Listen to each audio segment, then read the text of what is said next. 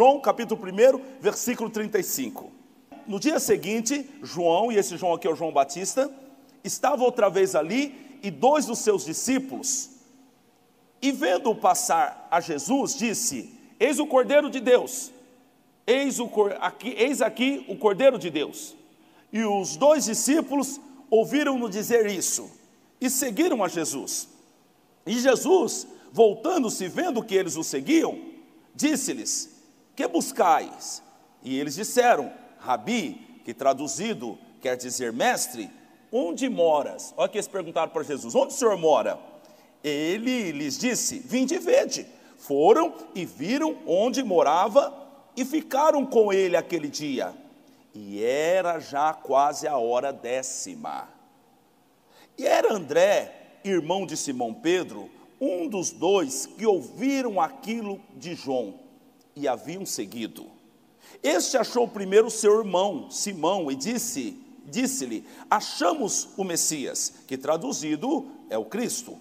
E levou, olha só, e levou a Jesus. E olhando Jesus para ele, disse: Tu és Simão, filho de Jonas, tu serás chamado Cefas, que quer dizer Pedro. Glória a Deus, diga aleluia. Uma pessoa que tem um encontro verdadeiro com Jesus tem uma característica marcante. Uma pessoa que tem um encontro verdadeiro mesmo com Jesus, você vai encontrar nessa pessoa uma característica marcante. Qual é, André? Ela quer que todo mundo ao seu redor conheça Jesus.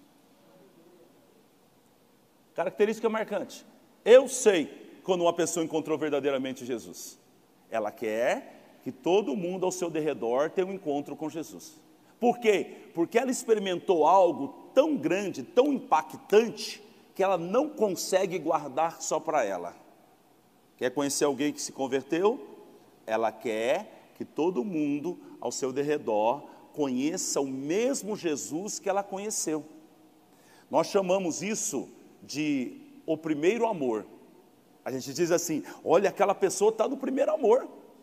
Ela vem para a igreja debaixo de chuva, se o culto passar do horário, ela não quer nem que o culto termine.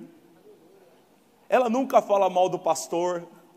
Ela nunca fala mal da igreja. O som pode estar alto, ela está dando glória a Deus. O som pode estar baixo, ela está dando glória a Deus também. O irmão que pode desafinar, está dando glória a Deus. Por quê? Porque ela está amando Jesus. E quando essa pessoa tem esse encontro verdadeiro, a característica principal dela. E não adianta falar, ah, esse aqui eu tenho vergonha. Conversa não teve um encontro verdadeiro com Jesus. Porque quem tem um encontro verdadeiro com Jesus não está com vergonha de A, B ou C ou D. Ah, não, mas se eu falar para aquela pessoa e aquela pessoa é me ridicularizar. Não, não, não. O amor faz a gente fazer loucuras.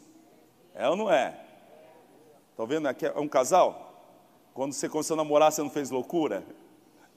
Tomara que esteja fazendo ainda, porque o casamento é para viver a vida toda em amor e cada dia aumentar mais. E se você está em casa e o seu, seu casamento está em crise, foi o primeiro milagre operado por Jesus foi num casamento. E ele transformou água em vinho. Fala aqui de uma transformação de algo que perdeu a graça para algo como o vinho que traz alegria. Então Jesus opera nos casamentos. Amém? Diga glória a Deus. No livro de Apocalipse, capítulo 2, versículo 4, Jesus Cristo, escrevendo à igreja de Éfeso, ele disse o seguinte: Tenho, porém, contra ti que deixaste o teu primeiro amor. Olha só, esse primeiro amor, né? Estou vendo o Guaraci aqui, que influenciou lá a imobiliária, está aqui o, o, patrão dele, os demais, e trouxe todo mundo para o trabalho do meio-dia. Por quê? Porque ele encontrou Jesus e ele agora está vivendo esse primeiro amor, e ele quer que as pessoas saibam. Quem está no primeiro amor age assim. Agora a questão é que muitas pessoas só viram Jesus de longe, não tiveram uma experiência para valer. Aqui, olha o que aconteceu: João Batista está lá, e aí de repente está passando Jesus. Ele fala assim: Olha o Cordeiro de Deus, olha o Cordeiro de Deus. Quem é o Cordeiro de Deus? É aquele que tira o pecado do mundo. Olha o Cordeiro de Deus, apontou para Jesus. Estava com ele dois discípulos, e um deles era André. Sabe o que eles fizeram? Deixaram João Batista e foram atrás de Jesus. Olha a importância do testemunho. Deixou João Batista e foi atrás de Jesus. E aí eles estão andando atrás de Jesus. Olha só que coisa bonita. Eles estão andando atrás de Jesus. Então, é, olha o que aconteceu. Então, vendo Jesus que eles o seguiam, e Jesus sabe quem está seguindo ele, você não precisa que o pastor veja que você está seguindo Jesus. Você não precisa que a sua família veja. Jesus sabe que você está seguindo Ele. Jesus sabe que você já não está naquela posição de inércia. Jesus sabe que você já não está naqueles pecados sujos que você estava. Jesus sabe se você deixou realmente a velha vida ou não. Olha só que interessante. Jesus passou, João Batista falou: Olha o Cordeiro de Deus. Jesus foi embora. Os discípulos, quando recebem aquele testemunho, resolvem se levantar e vão atrás. E eles nem sabem, mas Jesus está sabendo que eles estão seguindo ele. Você não pode enganar Jesus. Você pode enganar quem você quiser. Você pode estar aqui na igreja porque o teu marido cobra para você estar aqui. Você pode estar aqui na igreja porque eventualmente você está precisando que a igreja te ajude com a cesta básica. Você pode estar aqui na igreja por muito motivo, mas Jesus sabe se você está seguindo Ele.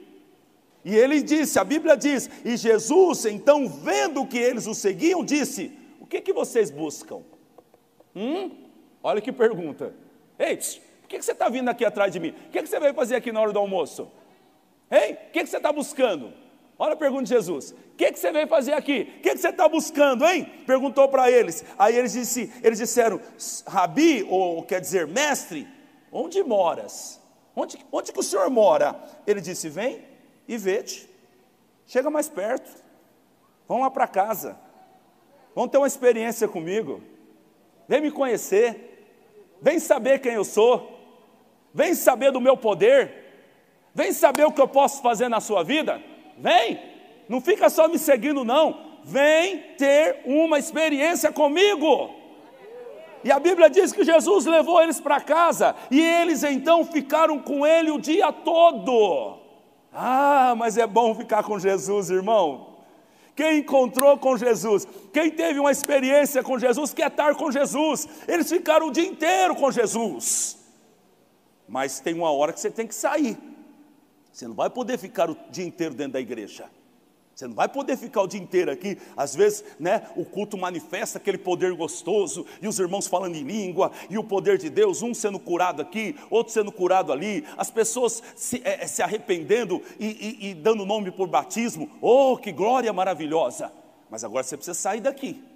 E eles saíram da presença de Jesus e como eles saíram da presença de Jesus. E aqui está a chave: se eles realmente estiveram com Jesus, eles não vão sair da presença de Jesus e voltar a ser como antes. Nós aprendemos aqui, a primeira coisa, quem tem um encontro com Jesus, quer falar de Jesus para todo mundo. E se teve um encontro com Jesus, esteve com Jesus, não vai sair da presença de Jesus do mesmo jeito que estava antes. Assim você conhece. Mulher, você que está em casa, ou marido, você que está em casa ou está aqui, você quer saber se a sua mulher teve um encontro com Jesus mesmo? Ela muda dentro de casa. O, o, o funcionário era o pior funcionário da empresa, mas se ele teve um encontro com Jesus, ele vai ser o melhor funcionário da empresa. E não digo talvez pela competência, porque isso é muito particular, é cultura, inteligência, preparação e etc. Mas no trato, na maneira de ser, tem gente que, que toca o horário de sair da empresa, né? Se é, por exemplo, uma fábrica, hora que dá 5 da tarde, que é a hora de sair, ele já está grudado lá na porta para correr para fora. Meu amigo, Deus vai te abençoar, mas você tem que ser um exemplo dentro do seu trabalho. Você tem que ser o melhor lá dentro. Se deu o horário, se precisar, o patrão, estou aqui. Estou aqui para fazer o melhor. Faça a tua parte. Faça a tua parte. Se você está na presença do Senhor, você tem que mudar quando você sai da presença do Senhor. Você não pode vir aqui à igreja e você receber a presença, e você falar em línguas, e você cantar, e você dar glória a Deus, e chega lá em casa, você xinga o seu marido. Você chega lá em casa, você é grosso com a sua esposa. Você chega lá em casa, você não dá atenção para os seus filhos. Você chega no trabalho e você fica aprontando lá dentro como os outros, juntando rodinha para falar mal do seu patrão. É de lá que você tira o seu salário. Honre o seu patrão. Honre o, líder da, da, da, da empresa. Honre ele. Honre ele. Porque não importa se ele é bom ou se ele é ruim, é de lá que você está tirando o salário. E a Bíblia diz que você tem que honrar o seu patrão. Posso ouvir um aleluia? Então eles saíram da presença do Senhor. E o que, que aconteceu quando ele saiu da presença do Senhor? Versículo 40. Era André, irmão de Simão Pedro, um dos que ouviram aquilo que João havia seguido. Este achou primeiro o seu irmão e disse: Achamos o Messias. Olha aqui, olha aqui uma reação importante para quem está na presença do Senhor. Ele sai da presença do Senhor, depois de passar o dia com Jesus, ele sai a primeira coisa que ele vai fazer? Atrás do irmão. Atrás do irmão. Ué, mas eu achei Jesus, eu quero que o meu irmão também encontre Jesus. Eu, eu, eu estive com ele o dia inteiro. Quem está com Jesus o dia inteiro vai levar pessoas a Jesus. Não tenha dúvida quanto a isso. Aqui na igreja está ficando claro a cada dia. Ontem nós vimos aqui um culto lindo. Se você não assistiu, entra lá e assiste. Veja o vídeo lindo que nós tivemos aqui dos testemunhos das casas de paz, as pessoas que foram mudadas, Pode ter certeza, e o tanto de líder de casa de paz fazendo a obra, e Deus abençoando os líderes de casa de paz, sabe por quê? Porque o Senhor abençoou, porque eles estão com Jesus, e o fato deles cuidarem de almas é só a evidência que eles estão com Jesus. A bênção não vem porque eles cuidam de alma, a bênção, a bênção vem porque eles estão com Jesus, e porque eles estão com Jesus, eles cuidam de almas. Aleluia, aplauda Jesus. Então, ele estava com Jesus. Quando saiu, ele foi lá e pegou o irmão. Ô, ô Pedro, ô Pedro, ô Pedro, vem cá, Pedro. Pedro era um cara complicado, um cara nervoso, colérico, um cara é, é, é, é inconstante. Ele era um homem inconstante, ele era colérico. Ele, ele pegou a espada, cortou a orelha do servo do sacerdote Malcolm, foi lá e cortou a orelha. Ele, ele era inconstante, tem dia que ele estava andando sobre as águas, depois já estava afundando nas águas ele negou Jesus três vezes, era um homem complicado. Às vezes você tem alguém assim na sua família que é complicado, alguém lá na empresa que é complicado. É esse aí que vai ser o melhor para Jesus. Eu vou dizer uma coisa para você: são esses complicados que vão ser os melhores para Jesus. E aí, isso entra a liderança, a capacidade de você influenciar aquela pessoa e tirar o melhor dela. Isso é fantástico, sabe? A liderança é um exercício.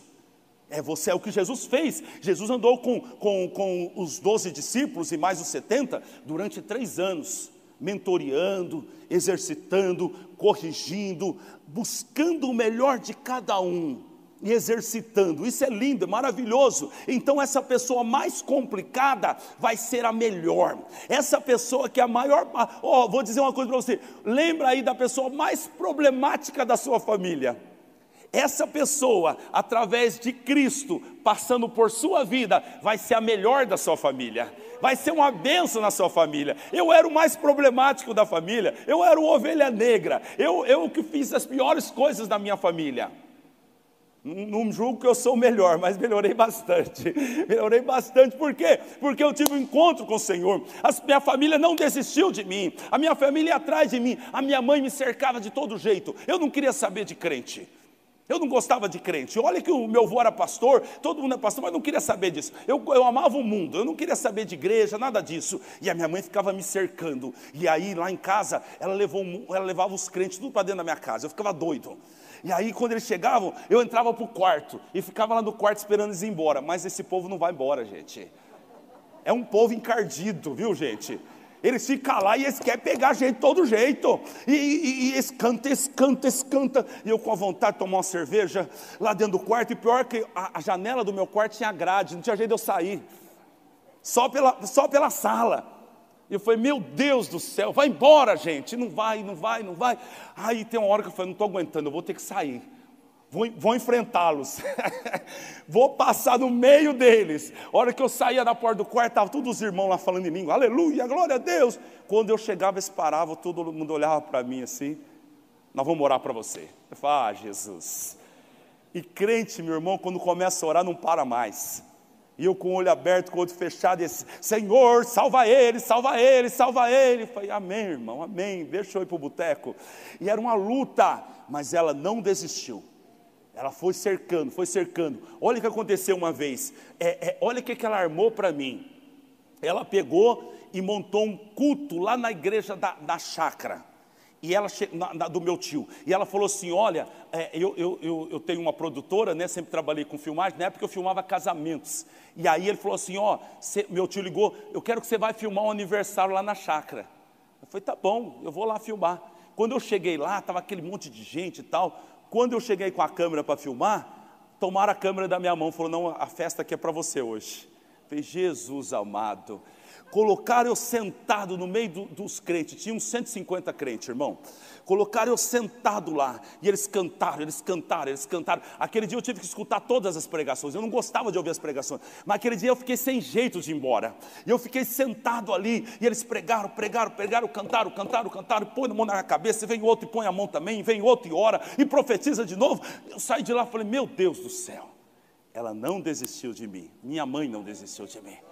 Por quê? Porque ela havia estado com Jesus, porque ela estava com Jesus, porque ela passava os dias com Jesus, porque ela passava as noites com Jesus. Quem passa a noite com Jesus, quem passa o dia com Jesus, ele vai buscar as pessoas. Ele vai buscar a pessoa. Foi o que aconteceu aqui com, com o André. Ele foi buscar Pedro. Ele foi buscar Pedro. E vou dizer uma coisa para você: André, não digo, não digo que André foi alguém insignificante na Bíblia. Não, ninguém é insignificante. Ele era um discípulo mas a Bíblia quase não fala dele. Agora, Pedro foi um dos alicerces da igreja primitiva. Pedro foi um homem tremendo. Ele pregou, três mil pessoas receberam a palavra de bom grado, três mil pessoas batizadas. Foi um homem tremendo. Dorcas morreu, disseram: chama Pedro. Pedro chegou lá, orou, a mulher ressuscitou. Ele, a Bíblia diz que ele passava e se colocava os enfermos na rua para que a sombra dele projetasse sobre os enfermos, para que os enfermos fossem curados. Esse era Pedro. Mas quem que levou Pedro para Jesus? André. Olha a importância. Olha a importância. Há alguém que você vai trazer para Jesus hoje à noite no culto.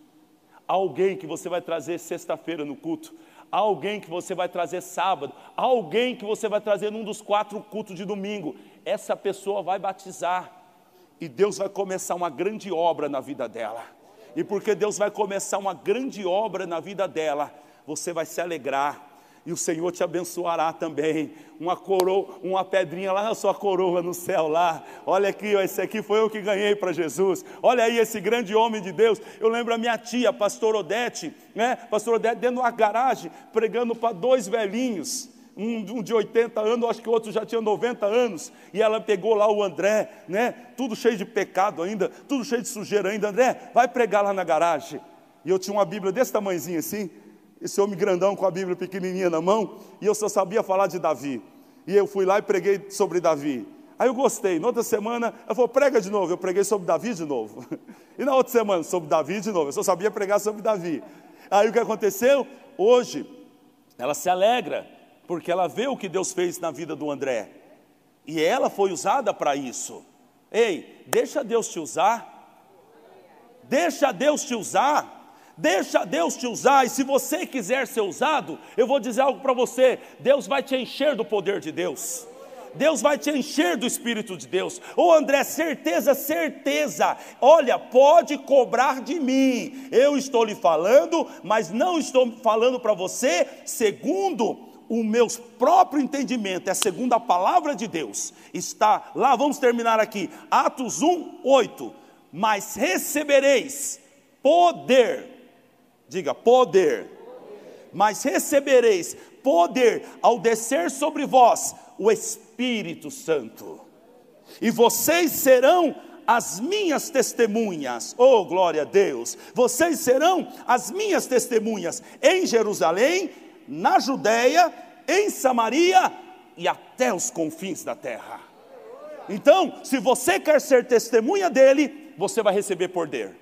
Se você quiser hoje, você que está em casa, você que está aqui, se você disser, Senhor, eu quero ser a sua testemunha, eu quero pregar o teu evangelho, eu quero ganhar almas para o Senhor, o Senhor vai encher a sua vida de poder.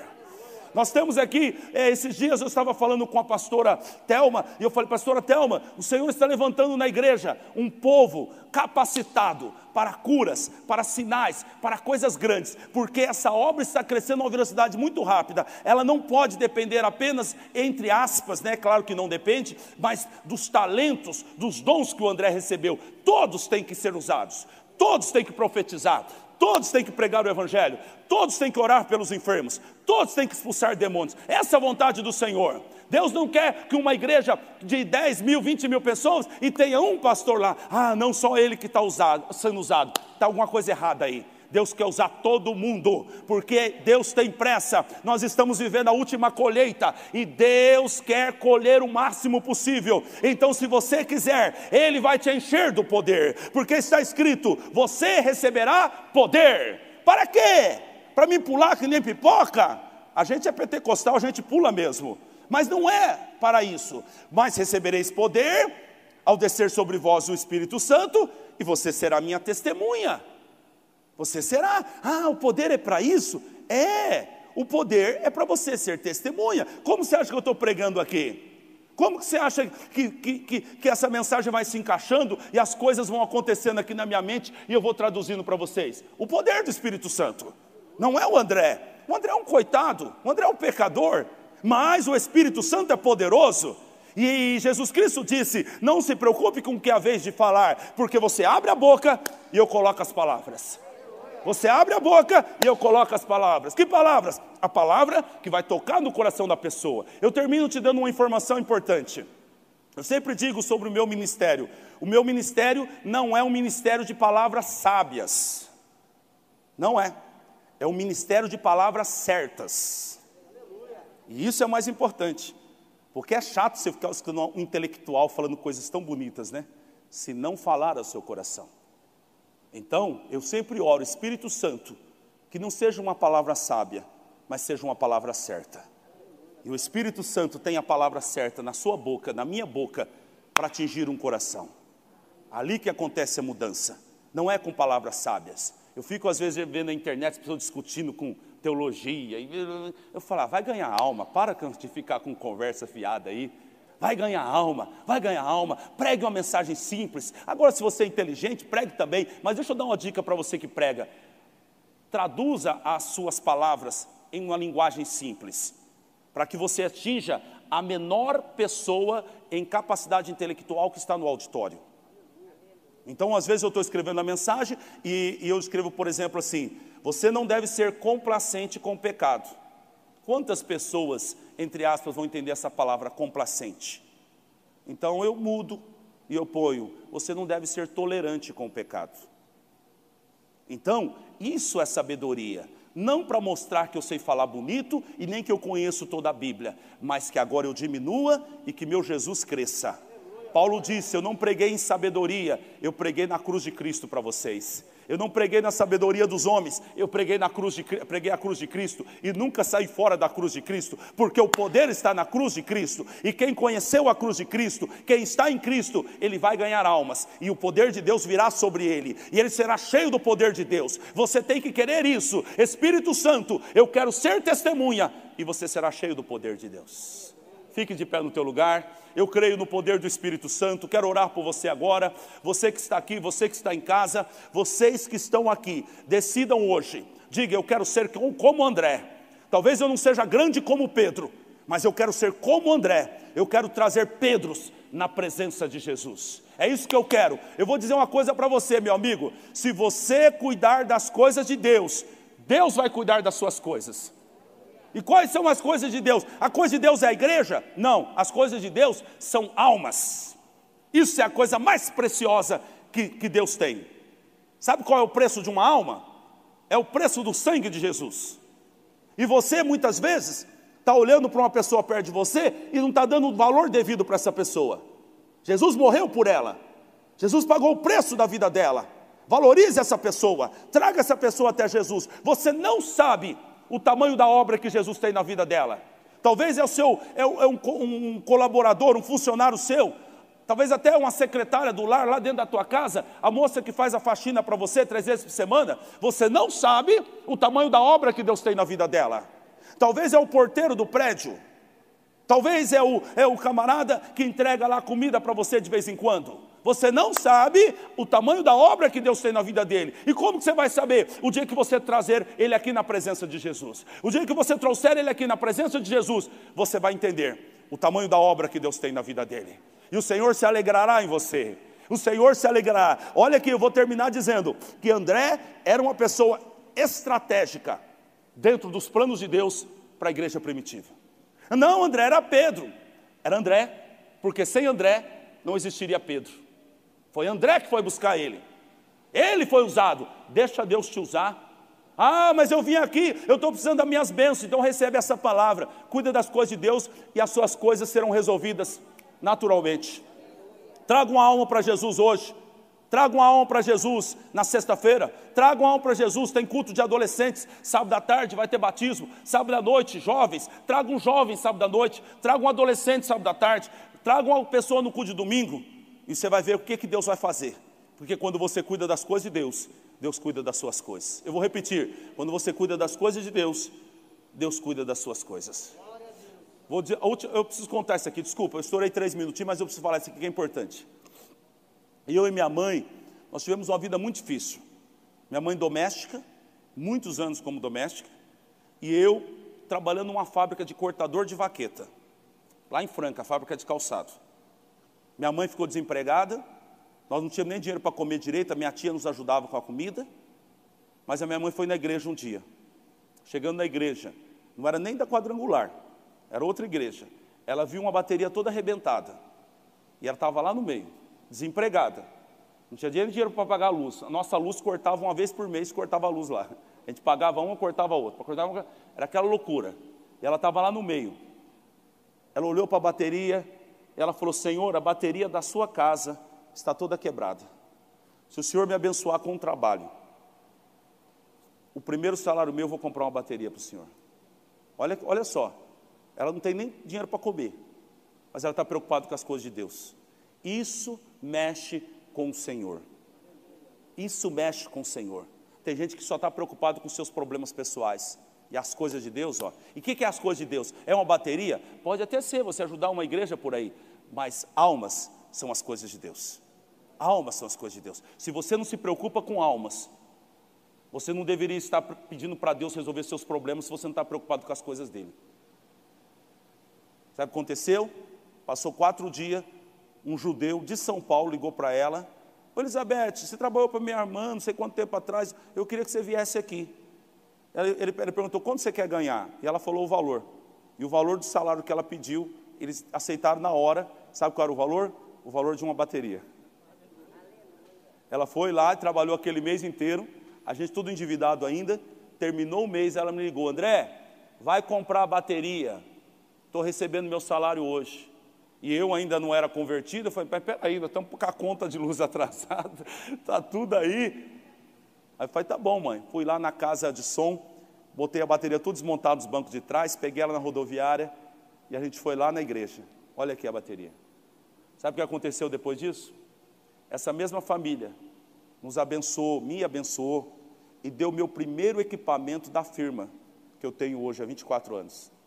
A primeira câmera que eu comprei veio daquele patrão que me emprestou o dinheiro.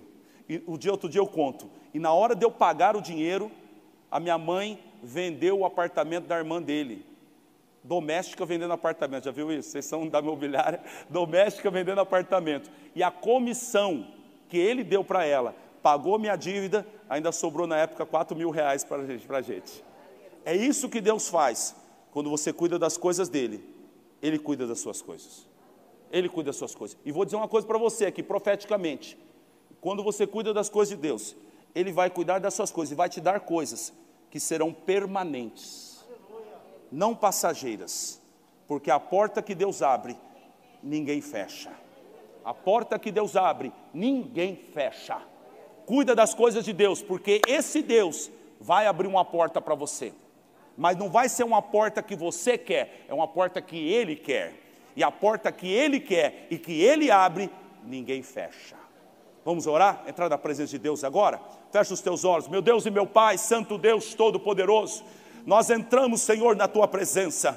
Nós glorificamos o teu nome porque essa palavra é poderosa, Pai. O Senhor está levantando aqui hoje Andrés, homens e mulheres que vão cuidar das suas coisas. Por isso, Pai, eu lhe peço aqui e na casa dessa pessoa, onde essa pessoa está, toque nela agora com o fogo do Espírito Santo, toca nela agora com o poder do Espírito Santo, porque está escrito: Mas recebereis poder ao descer sobre vós o Espírito Santo, Espírito Santo de Deus, batize essa pessoa com fogo agora, aí dentro da tua casa, mulher, aí dentro da tua casa, homem, seja cheio do Espírito Santo agora, recebe, é como fogo descendo no teu corpo, é como fogo, como um vento impetuoso te chacoalhando, é a presença do Espírito Santo, ele levanta você hoje para cuidar das coisas de Deus, ele levanta você hoje para ser testemunha, ele levanta você hoje para fazer as coisas para Deus, e Deus vai fazer as coisas para você. Deus vai abrir uma porta e uma porta permanente. Essa porta nunca mais se fechará até Jesus voltar. A porta estará aberta. Por quê? Porque você cuidou das coisas de Deus. Há de Deus hoje um movimento na sua mente. Há de Deus hoje um movimento espiritual, levando você a uma aliança, levando você a um compromisso, levando você hoje a receber o poder do Espírito de Deus, para que você então seja testemunha, testemunha. Por isso você recebe hoje, Pai. Desce com o teu poder agora. Você que é batizado no Espírito Santo, fala em línguas. Recebe aí mais.